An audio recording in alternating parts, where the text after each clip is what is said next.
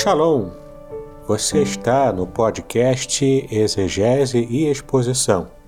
Exegese on demand para você. Aqui é o Davidson Bignon. Eu sou mestre em Ciências da Religião, professor de exegese bíblica no seminário, pastor congregacional e também publisher editorial. Eu ajudo pastores e líderes cristãos a fazer estudos bíblicos na igreja sem ter problemas com interpretações erradas. Então, se você está pensando em compreender a sua Bíblia com segurança, não deixe de assistir a mais episódios como este aqui. Muito bem, então assine o canal, acione o sininho, curta, comente e também compartilhe. Você poderá me dar uma força me ajudando a ampliar o alcance com os estudos bíblicos de qualidade na internet.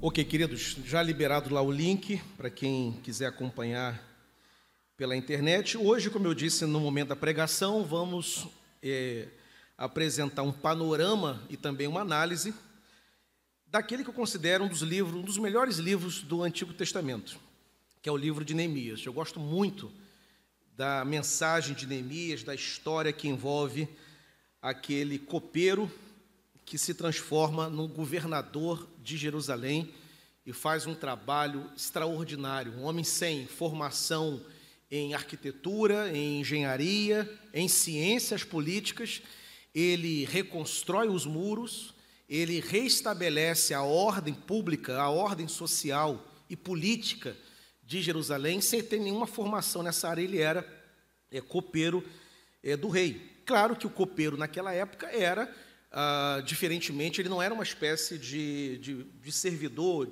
é, de garçom, digamos assim. Né? Ele era alguém de confiança, e essa confiança tinha tanto a ver com a própria bênção de Deus sobre a vida dele, como também pela relação dele, porque a rainha Esther era madrasta do rei Ataxerxes.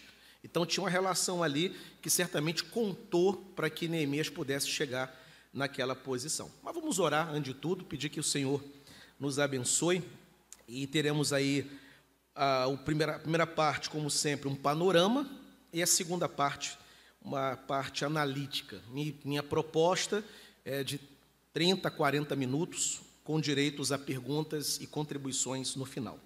Aproveitando que o pastor Davidson está aqui, vou pedir o pastor Davidson para fazer essa oração. Não sei se já tem algum microfone aberto aí para ele poder orar no microfone.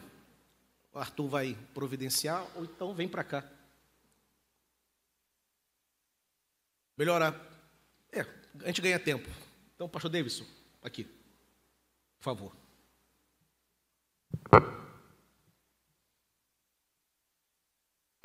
Pai, nós te exaltamos pelo privilégio que temos de estar agora preparando, para nos preparando para recebermos a lição da tua palavra. Clamamos a ti a tua bênção, para que em tudo o teu servo seja iluminado, para trazer a, a nós, ó Pai, todos os ensinamentos relevantes e importantes sobre o livro de Neemias. Então, trata conosco nessa manhã Assim clamamos a Ti estas bênçãos, em nome de Jesus. Amém. Só vou pedir, João, se puder abrir essa porta aqui, João. Tá? E Pastor Davis, podendo abrir essa daí, para circular o ar aqui. Abrir, por favor. Vamos lá, queridos. Então aí, mensagem de Neemias para hoje. Né? O que, que a gente pode aprender com o livro de Neemias?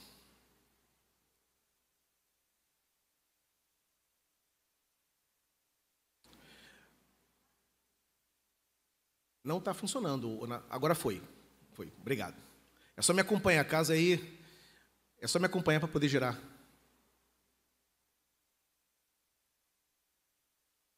Só um minuto, gente.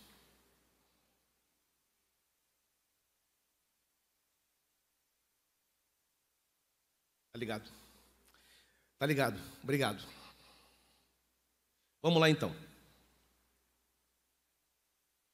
Então, Neemias, ah, que quer dizer o nome, né, o significado do nome dele em hebraico, quer dizer consolo do Senhor. No antigo. Está é, tá funcionando? Tá, obrigado, Natália. Então, no antigo cano hebraico, né, ah, Esdras e Neemias formavam um só livro. Né? E a Septuaginta, a Septuaginta é a tradução do Antigo Testamento para a língua grega. O mundo inteiro estava falando grego e era necessário pegar os textos do Antigo Testamento e traduzi-los para o grego. E essa tradução aconteceu e é chamada de Septuaginta, e tem esse nome porque foram 70 judeus é, alexandrinos que fizeram essa tradução, permitindo que o mundo antigo, que falava o segundo idioma, né, porque o primeiro era o, era o nativo de cada nação, idioma nativo de cada nação. E o segundo, que era o inglês da época, era o grego. Então, na Septuaginta, já houve aí uma configuração é, diferente. Depois veio a Vulgata, que é a versão católica da Escritura, ela teve também uma configuração conforme está mencionada ali. Né? A Vulgata Latina é quem primeiro os divide, chamando Esdras de Esdras 1 e Neemias de Esdras 2.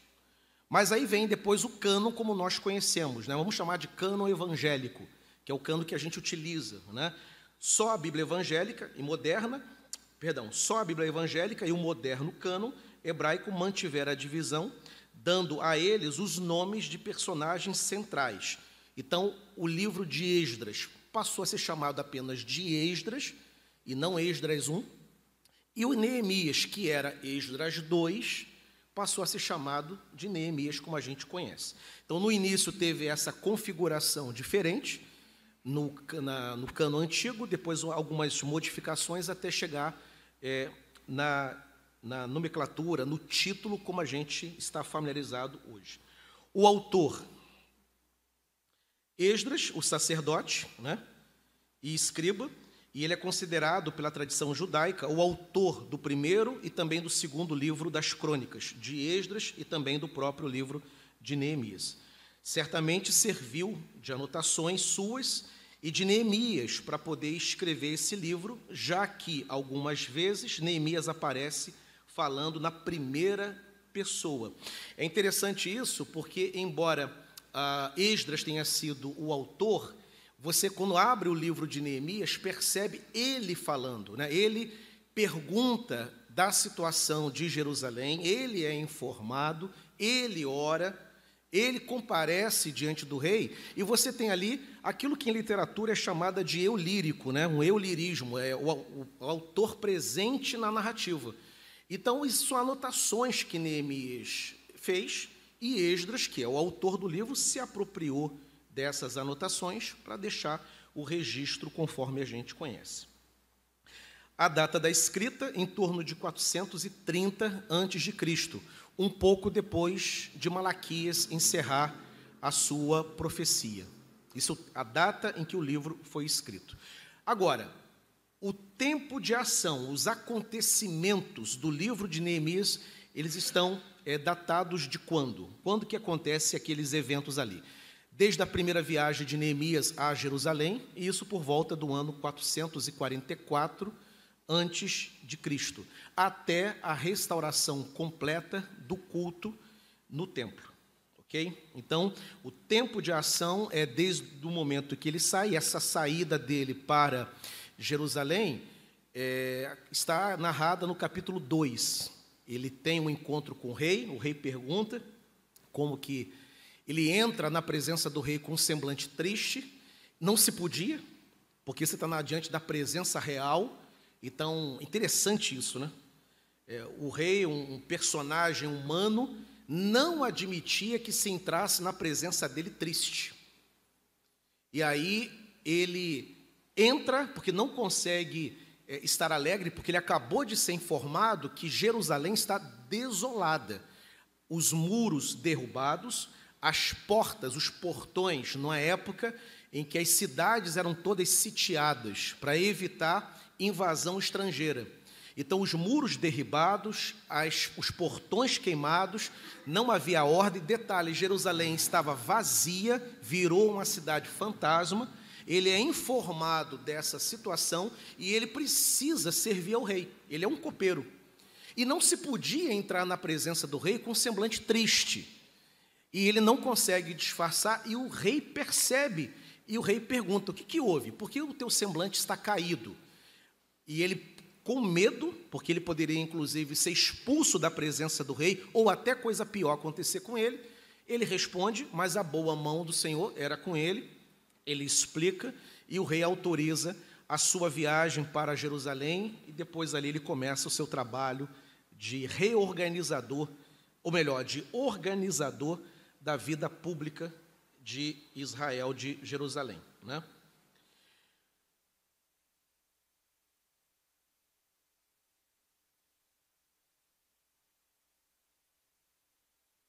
Vamos lá. O verso-chave.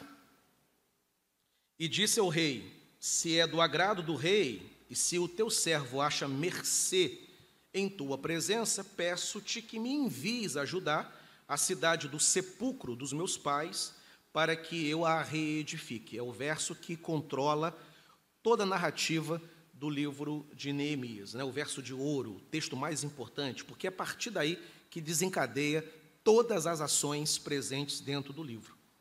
O tema, oração e perseverança, mas poderia ser a reconstrução de Jerusalém. Importante aqui é estabelecer uma diferença entre o livro de Esdras, que o pastor Davidson é, ministrou aula recentemente, no domingo retrasado, para o livro de Neemias. Ambos lidam com reconstruções, ambos lidam com reedificação. Só que Esdras se concentra no templo, ele restaura o templo. Né? E já o. Quer dizer, conta a história da reconstrução do templo no livro de Esdras. Já Neemias não, o templo já está reconstruído mas a cidade está destruída. Então, já Neemias se concentra na reconstrução da cidade. Interessante que, numa lógica, a, a cidade precisa de proteção, e até o templo. Mas eles começam pelo templo. Eles começam pela casa de Deus. Depois partem para a cidade. Primeiro vem a casa de oração. Primeiro, o local da adoração. Deus é a prioridade. Depois, a cidade. Interessante que o próprio templo, sem os muros erguidos, sem as portas levantadas, a cidade, o próprio templo estaria é, correndo perigo, com invasões. Mas eles, em nenhum momento, eles cogitaram de é, começar primeiramente pela cidade, começa primeiramente pelo templo e só depois, então, parte para a reconstrução. Interessante essa prioridade que aparece na sequência é, da Escritura. O conteúdo, Neemias era copeiro, isso aqui eu vou precisar ler um pouquinho mais, mas eu vou tentar ser bem breve, mas está bem explicativo aqui. Neemias era copeiro do rei Ataxerxes. Este era um cargo de honra e confiança, certamente adquiridos em parte por ser um homem admirável e em parte por Esther, a judia, a rainha Esther, era madrasta do rei. Neemias recebera, do esta, recebera notícias do estado calamitoso da cidade de Jerusalém. Esdras já estava lá há 13 anos. O templo já fora construído, mas os muros e a cidade ainda estavam desolados. Ele se entristeceu bastante e o rei leu isto em seu rosto. Ataxerxes não somente permitiu sua ida a Jerusalém, como também nomeou governador da cidade e lhe autorizou levar madeira para a reconstrução. Depois eu volto nessa questão do conteúdo. Então, toda a, a, a dinâmica do que vai acontecer nos capítulos do livro de Neemias tem relação com a notícia que ele recebe de Jerusalém, com a maneira como ele reage a oração que ele faz a Deus pedindo favor diante do rei, né? e a liberação do rei, que não só o libera, mas também o coloca como governador. Então ele chega em Jerusalém com a missão de reorganizar é, a cidade e não tem preocupações apenas com a segurança pública. Ele tem preocupações também com a moral, ele tem preocupações com a ética, com os deveres cívicos. Então, realmente, o trabalho de Neemias é um trabalho extraordinário, um trabalho completo, porque ele atua na área da religião, na área da moral, na área da ética, dos deveres, da responsabilidade. É até um tanto rigoroso, né? O último capítulo, aliás, de Neemias dá uma escandaliza, né? Porque ele, depois de todo o trabalho de reconstrução, a cidade está tinindo, está organizada, os muros foram levantados, está tudo funcionando, uma maravilha. O que, que acontece lá no último capítulo? Aparece os judeus se casando novamente com mulheres estrangeiras. E aí, nesse casamento que ele é informado, e não pode casar com mulheres estrangeiras, porque era contaminação considerada por Deus, contaminação no meio do povo, ele reage. E na reação que está lá no último capítulo, ele repreende, ele espanca inclusive arranca os cabelos dos homens. Né? Tal a reação que ele tem, e aí tem quem pergunte, né, por que uma reação tão explosiva? Mas olha o que Israel havia experimentado: experimentou o cativeiro, por causa da desobediência. Neemias não quer aquela experiência novamente. Então, quando ele vê que o povo, depois de tudo feito, templo reconstruído, cidade reconstruída, está lá o povo desobedecendo novamente, trazendo é, é, o olhar negativo de Deus, aí ele não, aí ele vai repreende, se não bastasse repreender, ele bate, e se não bastasse bater, ele arranca a barba e o cabelo dos homens, para nunca mais se casarem novamente com mulheres estrangeiras. Então ele é alguém muito visceral, né? As entranhas de Neemias estava naquele empreendimento, ele estava realmente levando a sério aquele momento de reavivamento, de restauração da cidade. Deixa eu avançar aqui mais um pouco, e depois eu volto, eu, na segunda parte, parte analítica, eu trago um pouco mais desse conteúdo, senão eu vou ficar repetindo o que não precisa agora. Vamos para a divisão. Como é que a gente pode pegar os capítulos, né, os 13 capítulos do livro de Neemias, e qual é a visão panorâmica que nós temos dele? Primeiramente, o livro de Neemias pode ser dividido, aliás, pode não, ele é dividido em 13 capítulos, né? Do primeiro ao segundo. Do primeiro ao segundo, Neemias volta para é, Jerusalém. Do capítulo 3 ao capítulo 6, acho que tem alguma diferença entre esse slide e o outro. Agora sim.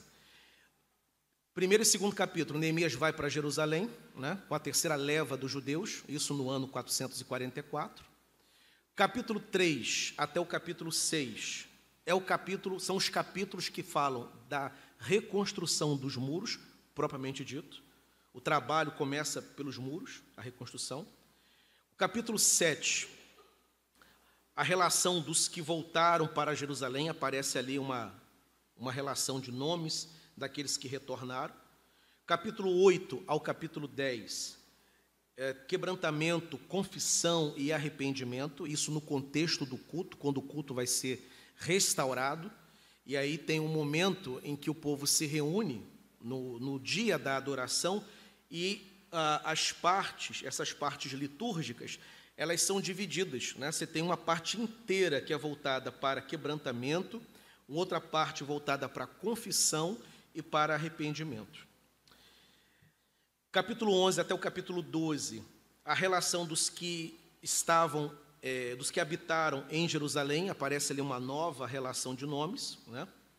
E o capítulo 13 é o capítulo em que Tobias é expulso do templo. Né? Depois que o templo está reinaugurado, Tobias aparece ali, se estabelece dentro do templo, mas depois Neemias vai lá e o coloca para fora. Muito bem. Aí vem a parte analítica, né? O que, que a gente pode tirar do livro de Neemias para hoje, né? O que, quais são os insights, as aplicações que o livro apresenta para a gente, quais os desafios que o livro de Neemias apresenta. Primeiro, eu acho interessante no capítulo 2, ele começa, é, ele se desloca, ele tendo a conversa com o rei, e depois ele vai e chega na cidade. E quando ele chega na cidade, no verso 11, ele diz assim: Cheguei em Jerusalém. Começaria ali o trabalho de Neemias. Né? E como estava a cidade?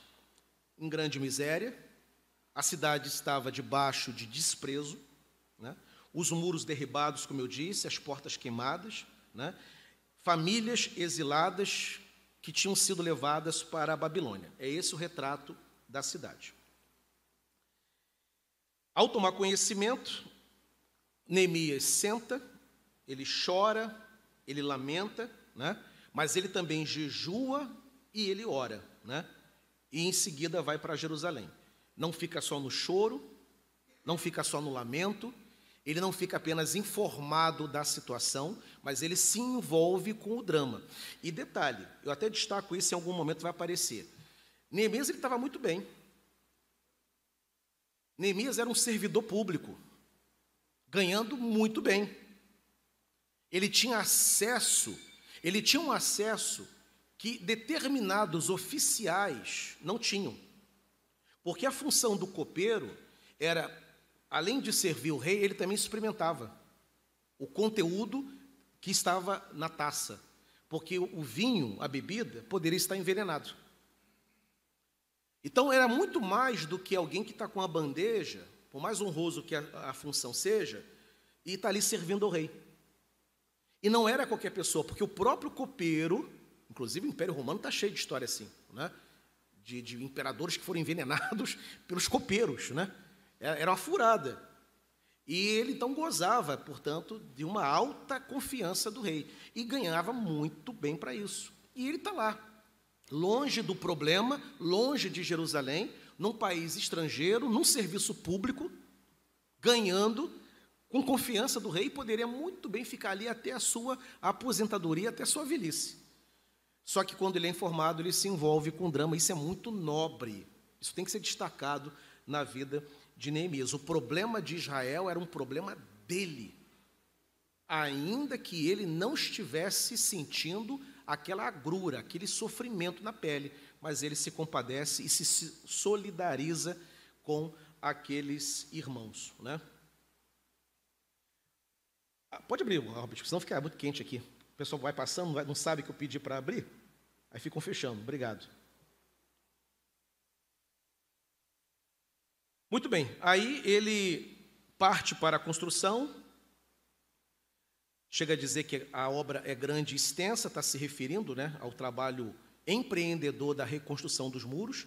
E detalhe, sem nenhuma formação na área, não era engenheiro, não era arquiteto, não era pedreiro, né, mestre de obra, era um copeiro que está lá fazendo um trabalho e recuperando, portanto, a cidade. Letra D, vem as etapas da construção, da reconstrução.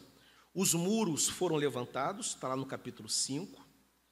Depois ele se preocupa com a segurança pública e ela vai ser restabelecida.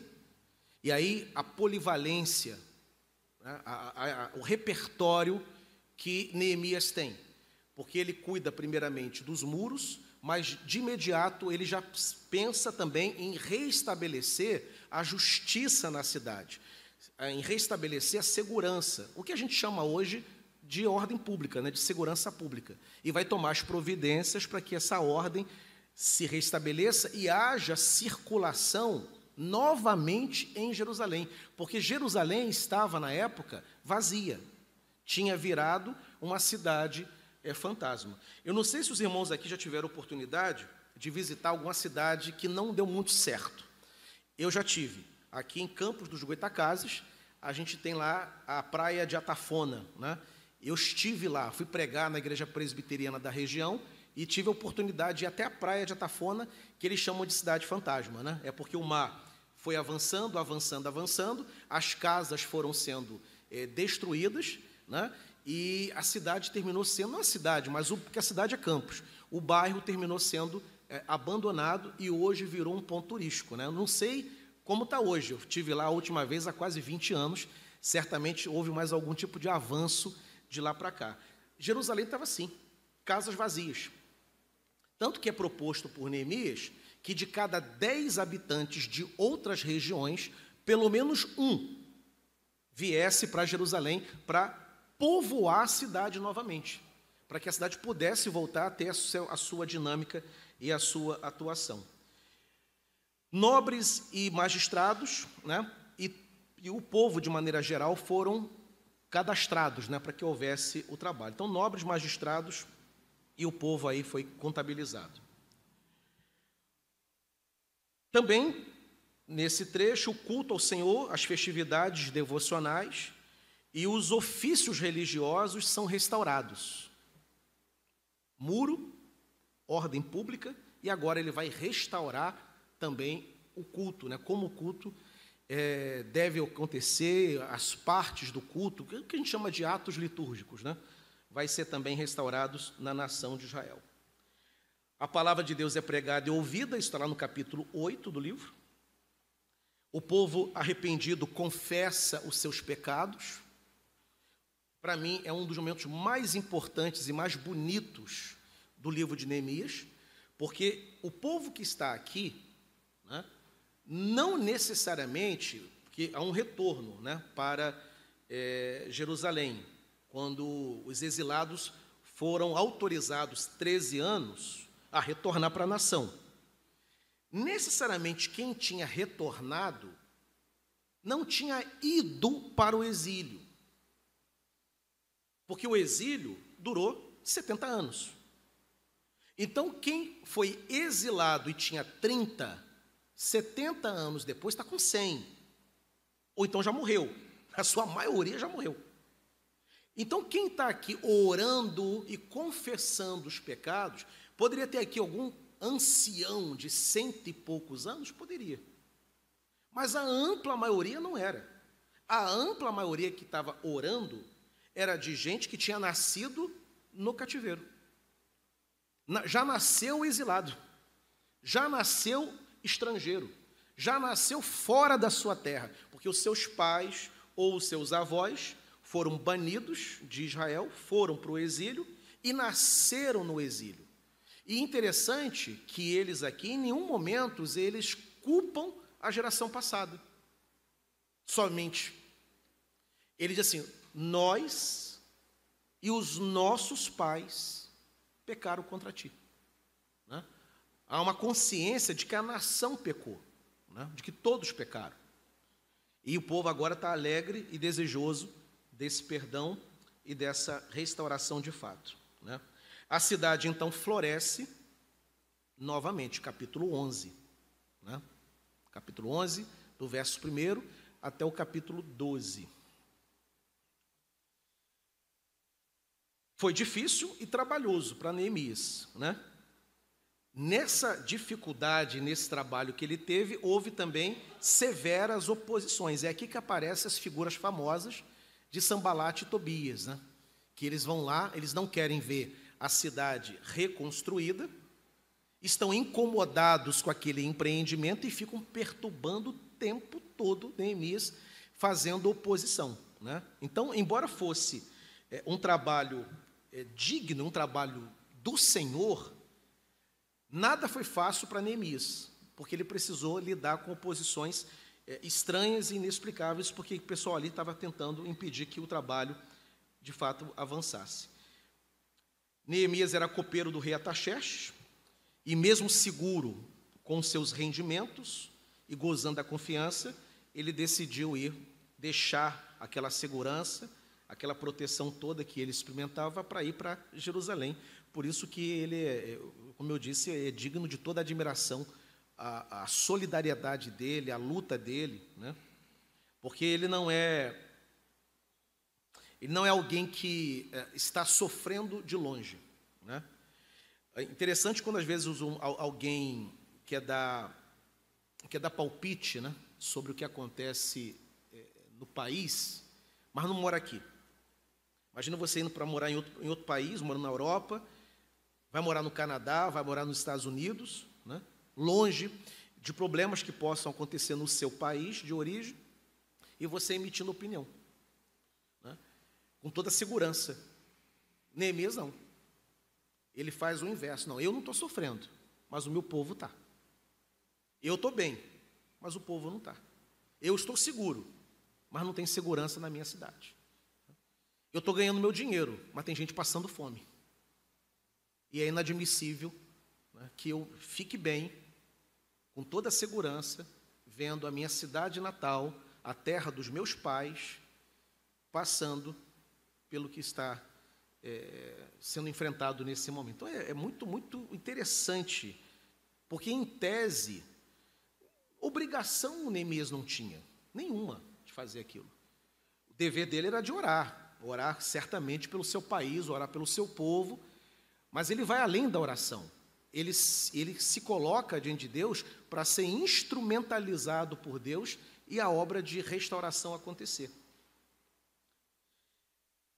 E conseguiu, né? Letra G, o, o, testemunho do livro de Neemias é que todos os empreendimentos de Neemias logram êxito. Ele realmente consegue a restauração da cidade.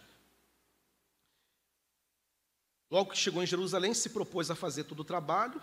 Ele, ele atribui, inclusive, como está aí no verso 2, verso, capítulo 2, verso 12, ele é, afirma que tudo aquilo foi colocado por Deus no coração dele para fazer, não partiu meramente de Neemias, de uma bondade dele, de uma generosidade, mas era da vontade, ele se sentiu compelido pelo Espírito Santo a realizar aquele trabalho. Né?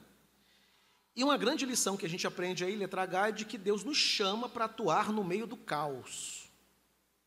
E com a sua bênção, direção e unção, a paz, a ordem, a justiça se reestabelecerão.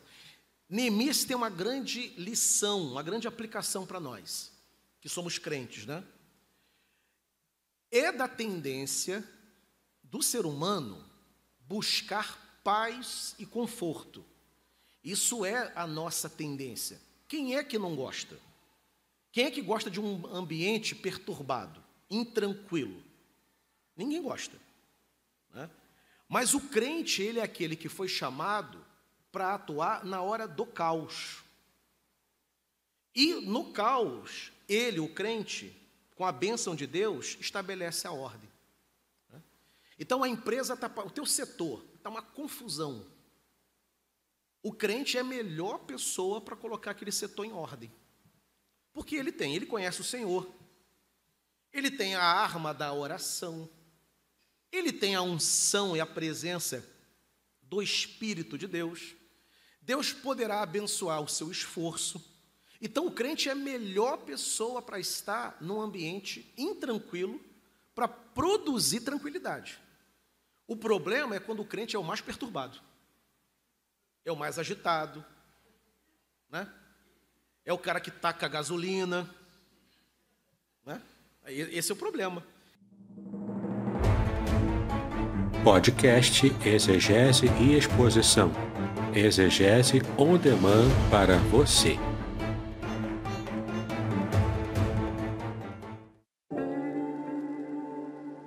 Shalom! Aqui é o Davidson Pinhon. Eu ajudo pastores e líderes cristãos a fazer estudos bíblicos na igreja sem ter problemas com interpretações bíblicas erradas. Então, se você está pensando em compreender a sua Bíblia com segurança, não deixe de assistir a mais conteúdos como este aqui neste canal. Novamente citando a igreja de Caruaru, né, eu estava almoçando com o irmão, aí me apresentou lá uma irmã, que era inclusive exercia uma liderança importante lá na igreja. Ele falou assim, pastor, é a pessoa mais complicada aqui da igreja. Disse, Caramba, rapaz. E, e, nessa, posi nessa posição. Depois edita essa parte. Tá? Tá, Deus, mete, mete o dedo, edita essa parte, vamos chegar lá. Enfim, né? quando o crente é o mais agitado, aí é um, é um contrassenso. Ele está contrariando a vocação dele. O crente foi chamado para. Então, a sua família está no pé de guerra. Você é aquele que chega, a calma se estabelece, a ordem. Né? A assembleia está um tumulto. Chega lá o pastor, que sabe presidir uma assembleia, tranquiliza a assembleia, calma. O assunto é sério, mas temos capacidade de, de conversar e chegar no bom termo, né? A empresa está numa situação complicada. Chega o crente, não, calma, vamos acertar isso aqui. Neemias faz isso. Né? Ele chega num ambiente totalmente inverso e ele coloca uma lógica ali. Então, isso é muito admirável e, e aponta para todos nós, porque é essa mensagem que o livro apresenta para a gente. A Bíblia Sagrada ela tem uma parte que é histórica, está dizendo os fatos que aconteceram. Pronto. Então eu já sei o que aconteceu, sou capaz de contar aquela história. Mas e daí? O que, que isso diz para mim? Qual é a lição? A lição é essa, uma delas. Né? O crente tem essa capacidade. Letra I, lembra-te de mim, Deus meu, para o meu bem. Foram as últimas palavras de Neemias quando ele está ali encerrando ah, o seu trabalho. Depois de toda a obra é concluída, ele pede ao Senhor, uma oração muito bonita que ele faz, de que o Senhor não se esqueça dele, por causa de todo o trabalho que ele teve na reconstrução da cidade de Jerusalém. Né? No capítulo 3, um destaque importante, né? a beleza da narrativa do perdão, no capítulo 3, um destaque importante, a beleza da narrativa do capítulo 3 está no fato da quantidade considerável de pessoas atuando em distintas funções que abraçaram o projeto de Neemias. Todos os 32 versículos do capítulo 3 iniciam enfatizando a cooperação mútua, mútua daqueles que estavam reconstruindo é, os muros. Né? Se você observar esse capítulo, que é o capítulo 3, todos os versos começam pela seguinte, começam pela seguinte sentença, né? É, ao lado de, junto de, com, ou seja, mostrando que o sucesso daquele empreendimento, claro, houve uma liderança firme de Neemias, mas houve uma cooperação da coletividade. Né? A igreja representada ali no povo de Deus de Jerusalém, eles abraçaram o projeto que Neemias apresentou.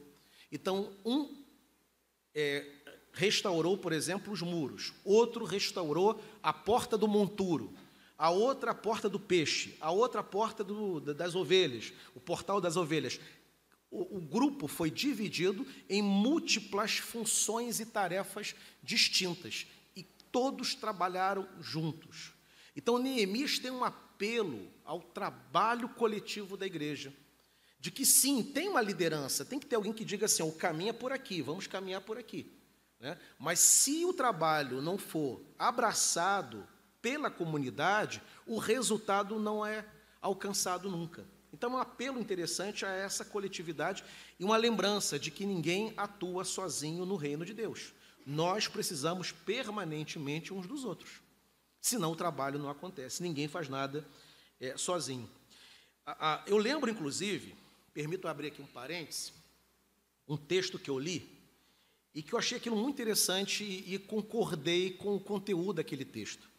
Era acerca do aniversário de uma igreja é, batista, histórica, e teve uma historiadora que visitou aquela igreja porque ela queria fazer um projeto de pesquisa mostrando o impacto daquela igreja na cidade em que aquela igreja batista foi estabelecida.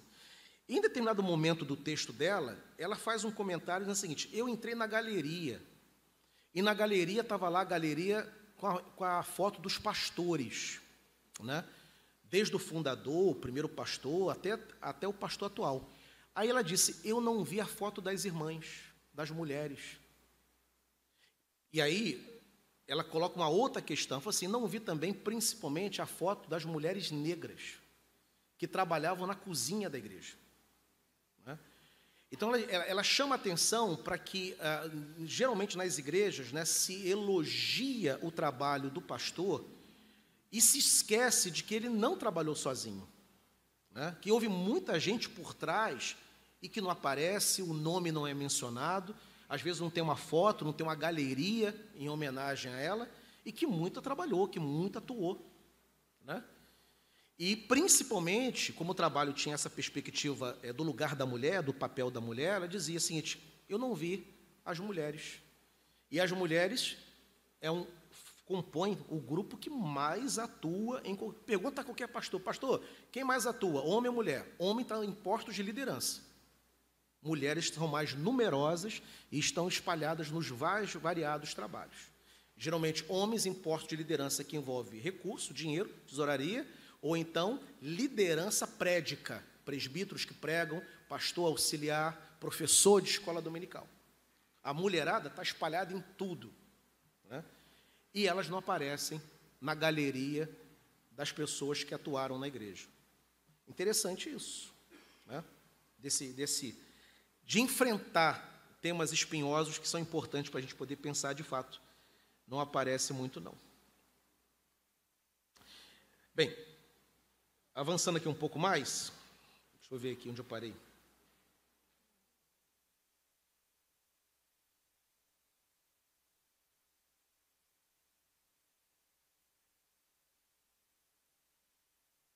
Algumas lições preciosas podem ser extraídas dessa porção das Escrituras, né?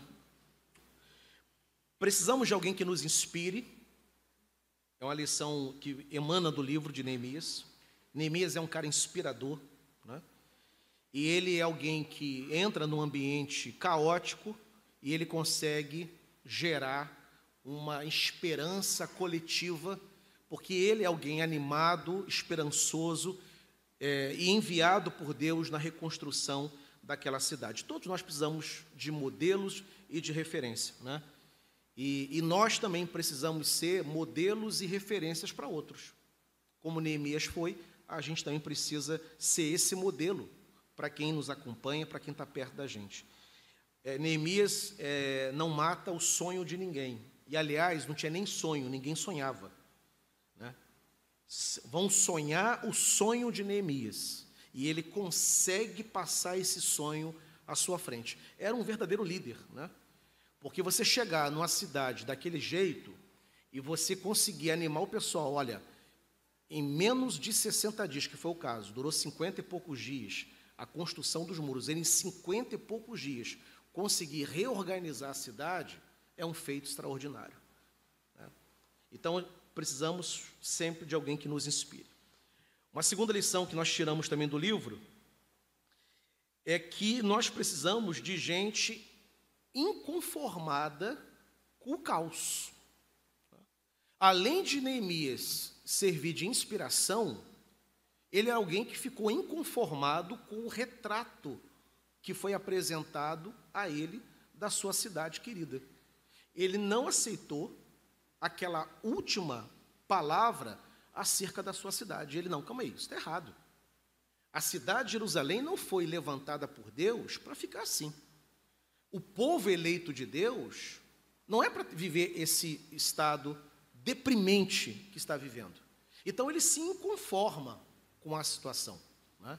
Interessante isso porque, a, a, às vezes, em determinadas situações da vida, a gente se conforma, né? a gente se conforma, não vai mudar, o casamento não vai mudar, a vida é essa mesma, a situação é essa, não há nada que eu possa fazer, não tem solução. E com Neemias nós aprendemos o quê? Que com Deus sempre tem solução. Você não pode permitir que uma situação contrária à vontade de Deus se estabeleça e domine e você se conforme. Pais, por exemplo, com filhos que estão fora da igreja, precisam se conformar com isso e não aceitar. Né? Algum enfrentamento que você esteja tendo em alguma área da vida e que está indo para além do que Deus é, estabeleceu para você, como promessa, e você sabe que o rumo da tua vida não está legal, não é o que você sabe que Deus quer para você, mas a vida está te levando para essa, não é para se conformar. Né? Novamente aqui recuperando a figura de Neemias, completamente seguro, né? vivendo lá, e a cidade distante. Não, né? inadmissível que a cidade de Deus, onde tem o templo, onde o culto ao Senhor é oferecido, é inadmissível que permaneça nesse estado degradado, nesse estado deplorável. Temos que reerguer, temos que fazer. Quando a, a, uma igreja, por exemplo, ela passa por uma fase difícil, né? Você tem dois grupos. Você tem aqueles que olham e que são mestres em diagnósticos. Só sabem dizer que está ruim. E você tem outro grupo, que arregaça a manga. Temos que fazer alguma coisa. Né? O mundo inteiro, nos últimos dois anos, enfrentou uma pandemia. Teve gente que. É, é, é isso aí. Não há nada a se fazer. E teve gente que arregaçou a manga. Né? Teve gente que ficou desesperado e teve gente que enfrentou. Teve gente que perdeu o seu emprego e foi vender bolo e foi fazer alguma coisa. Né? Teve gente que viu as igrejas, de maneira geral, esvaziarem, mas ao mesmo tempo uma liderança nova surgir, arregaçando a manga. Não, agora é hora de dar o sangue. Porque se antes né, não precisavam muito de mim, agora precisam e muito. Né? Então, várias igrejas, novas lideranças foram constituídas no período da pandemia, que foi um período terrível para as igrejas. No início, nenhum de nós sabíamos onde ia parar aquilo. A igreja ia fechar? Os crentes iriam voltar? Teria receita para pagar salários? Teria receita para pagar prebenda para pastor? Teria receita para pagar missionários? Como estão os missionários? Se aqui estava ruim na cidade, imagina o campo missionário. Com todo o recurso, com hospitais. Imaginemos então o que os missionários na ponta do agreste nordestino, do, das regiões ribeirinhas, o que, que eles enfrentaram? Mas aí, ou a obra parava, porque o cenário é esse, não há nada que se possa fazer, ou vamos enfrentar. Né? Tenha culto com a quantidade que a prefeitura permitir, vamos criar um mecanismo de comunicação. Né? Várias igrejas, inclusive, inclusive a nossa, adaptaram para o culto online, para poder alcançar os irmãos. Ou você para, ou você enfrenta.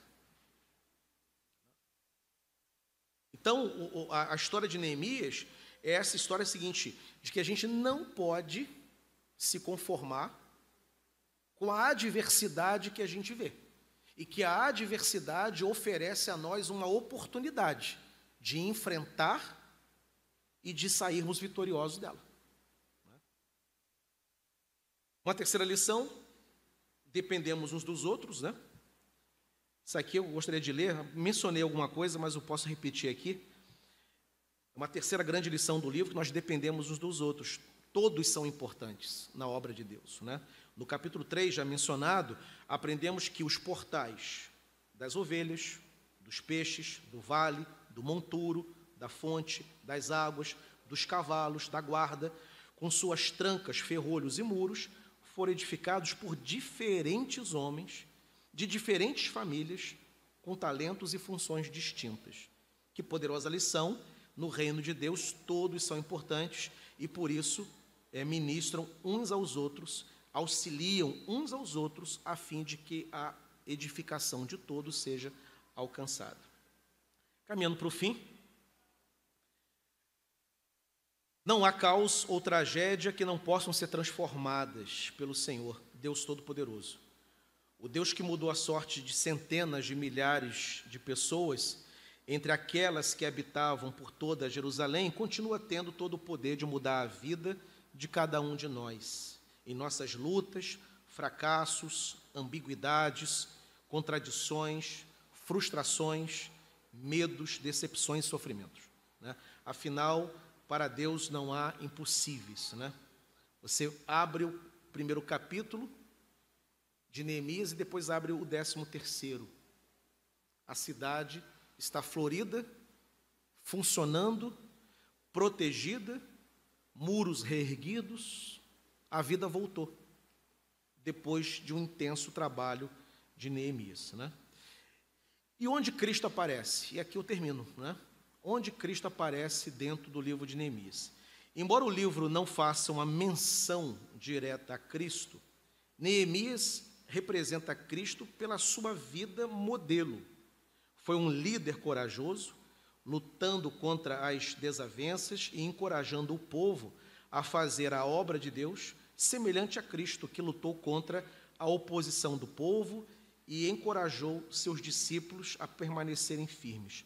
Orava com fervor, Neemias era um homem de oração, como Cristo orava, e finalmente era dedicado à lei de Deus, né?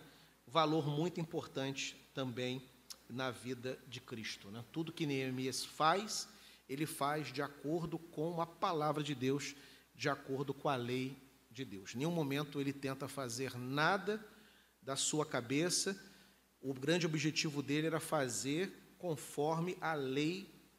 E aí, quando falo lei, é o Antigo Testamento, né? é o, texto que se conhecia é, até então da Torá, é, que determinava aquelas ações. Né? E o resultado é aquele que a gente já sabe. E aí, como sempre, a Bíblia Sagrada, o livro que nós utilizamos, e a obra do Ângelo Gagliardi Júnior. Ok. Alguma pergunta, alguma contribuição, alguma colocação?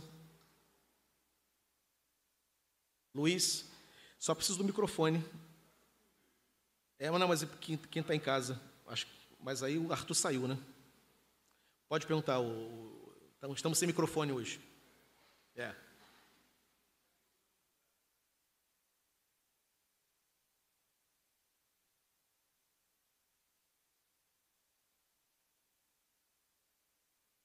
É um período posterior, né? Ageu, Zacarias e Malaquias. É, ele, ele, é, ele é do contexto, de, do contexto de, da, da restauração. Né? Quando.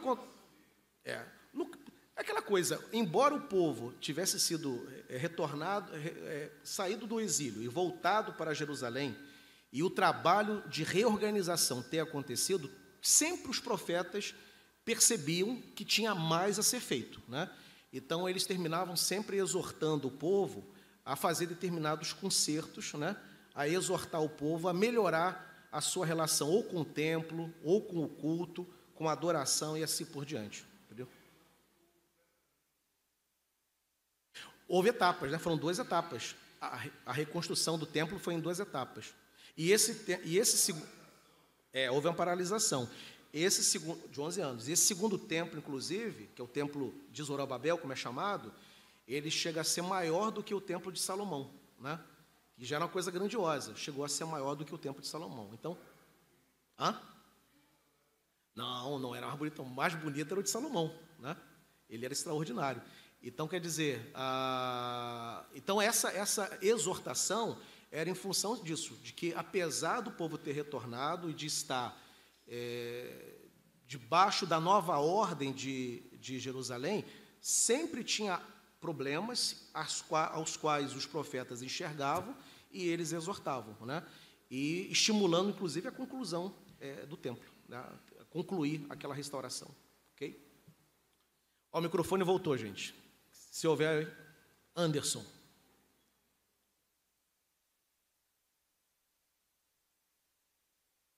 É, pastor, é, assim, duas coisas me saltam os olhos. A primeira que eu acho, assim, que o senhor comentando, até no item H ali, é assim, se for ter até uma, por, um, uma porcentagem do povo que volta, né, do cativeiro, era, não sei se dá 10% da população, né, é, me salta os olhos porque o cativeiro egípcio é um cativeiro de escravidão, em que os judeus sofrem, mas o babilônico, no início, pode ser ruim, mas eles enriquecem em certa medida, assim. Desenvolvem comércio lá, tem a sinagoga que acaba substituindo o templo. Isso. E aí me lembra do Salmo 137, da, quem seria aqueles que diziam assim, olha, é, que tinham saudades da, da de Jerusalém, né? É, que estavam ali nos rios da Babilônia, né? Então, assim, é, se esse seria o mesmo, as mesmas pessoas que logo depois muitas delas não vão querer voltar para Jerusalém, e aí me salta aos olhos essa questão de que o senhor falou que em grande parte nós é, é muito comum nosso a gente se amarrar nas nossas seguranças, né?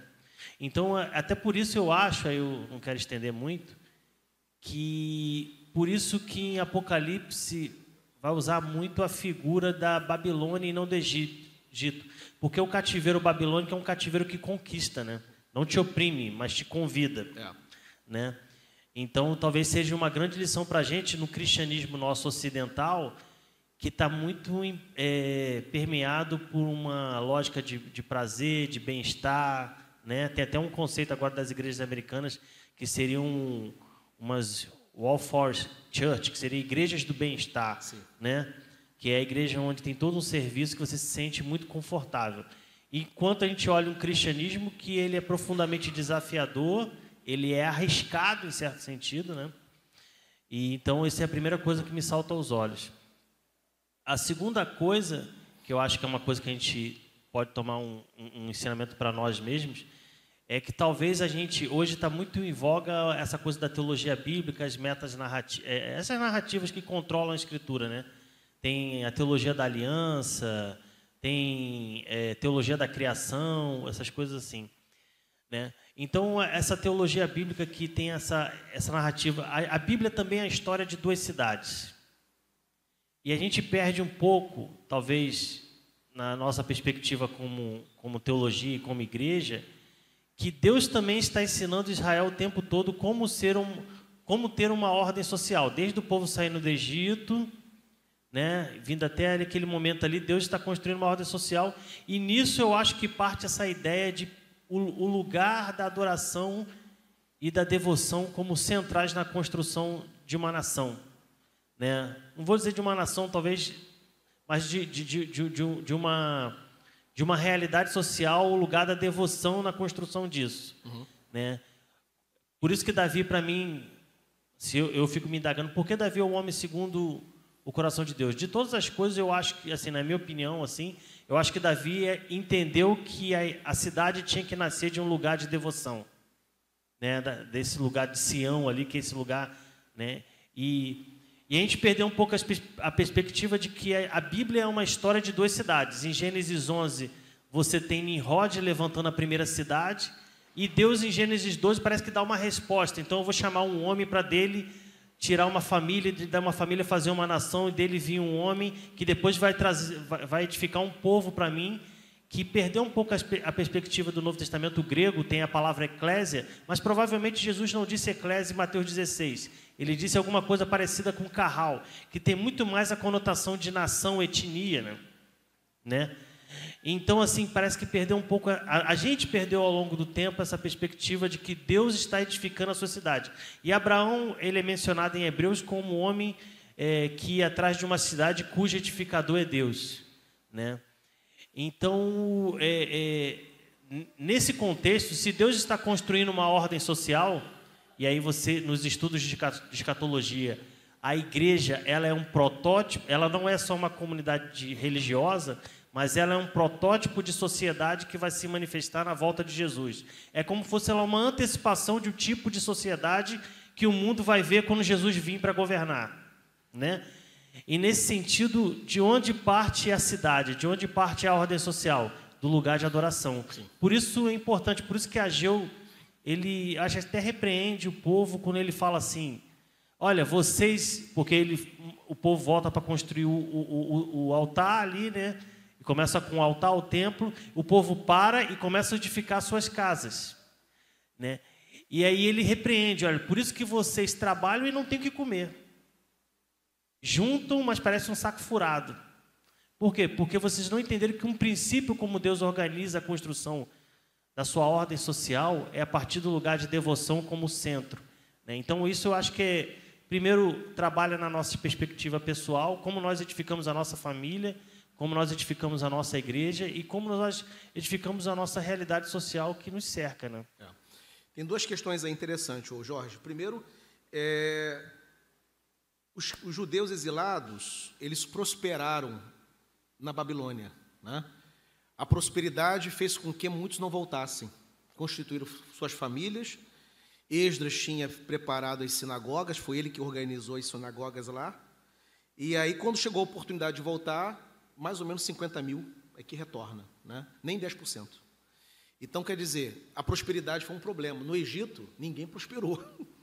No Egito era escravidão, sofrimento. Todo mundo sai fora do Egito.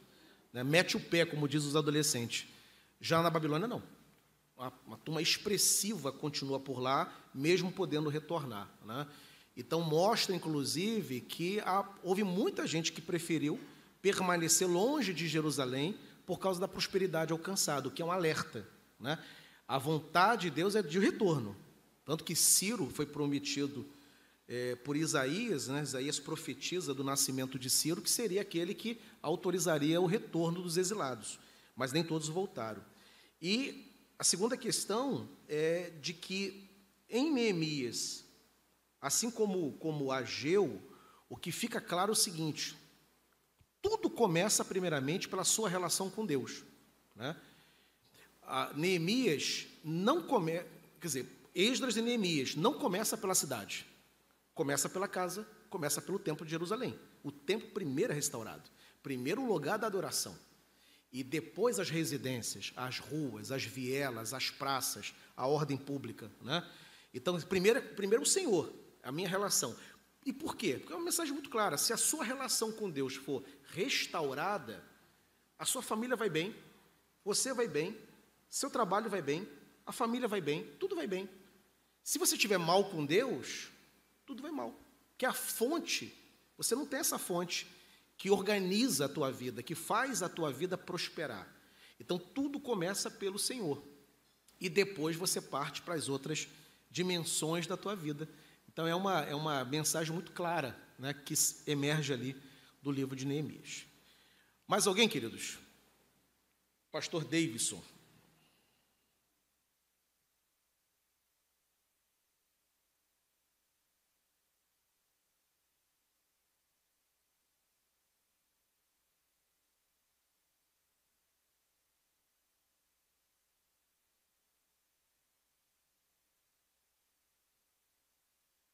Alô, alô. Oi, pastor Idaro, é, todos os irmãos. É um reforço do que o querido irmão lhe falou. E, de fato, o que ele disse está perfeitamente correto. Por quê? Porque a cidade de Jerusalém, Jerusalém, né, ela, ela, ela existe, teve que ser reconstruída em Neemias. Agora, o templo é o coração da cidade. E por um motivo muito simples, que nem sempre a gente conhece. O que ele disse sobre a, a palavra eclésia, que em grego é igreja, ela desde o Antigo Testamento já vem sido mencionada, só que não como eclésia no original. É carral, como ele disse. Que, que na Septuaginta traduziu carral para eclésia.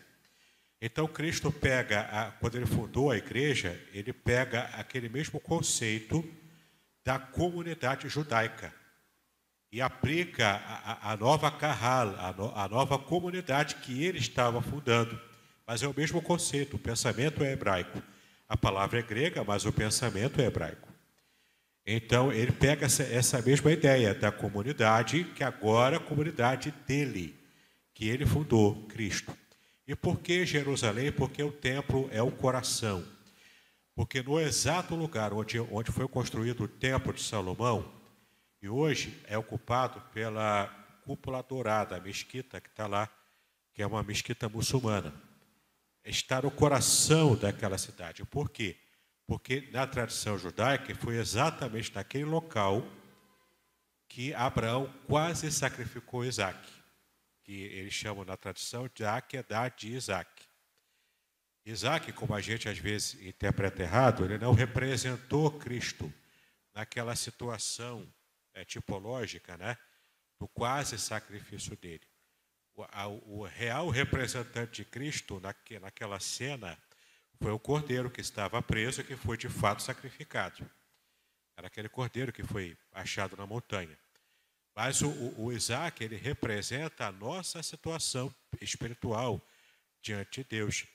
Nós está, estávamos a ponto de sermos sacrificados.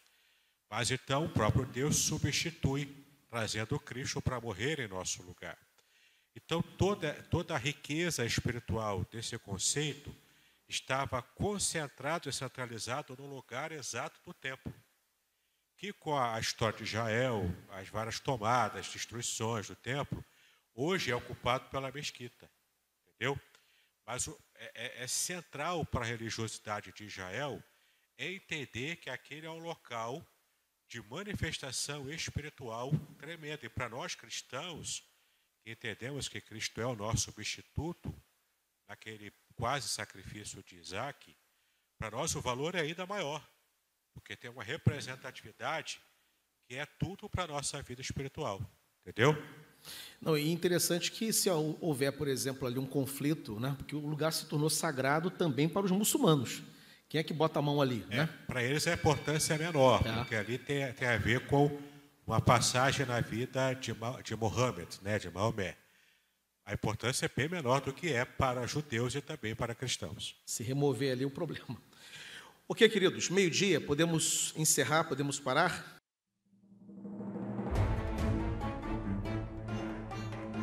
Muito bem, agora o que eu gostaria de ver é a sua participação.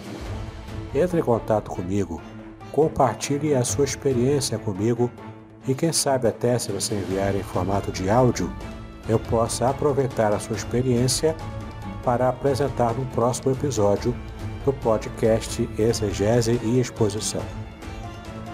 Eu sou Davidson Bignon e eu ajudo pastores e líderes cristãos a fazer estudos bíblicos da igreja, sem terem problemas com interpretações erradas. Se você então está pensando em compreender a sua Bíblia com segurança, não deixe de assistir a mais episódios como este aqui. Então, assine o canal, acione o sininho, curta, comente e também compartilhe Ajude-me a ampliar o alcance com estudos bíblicos de qualidade na internet. Que Deus abençoe os seus estudos, paz e bênçãos sobre a sua vida.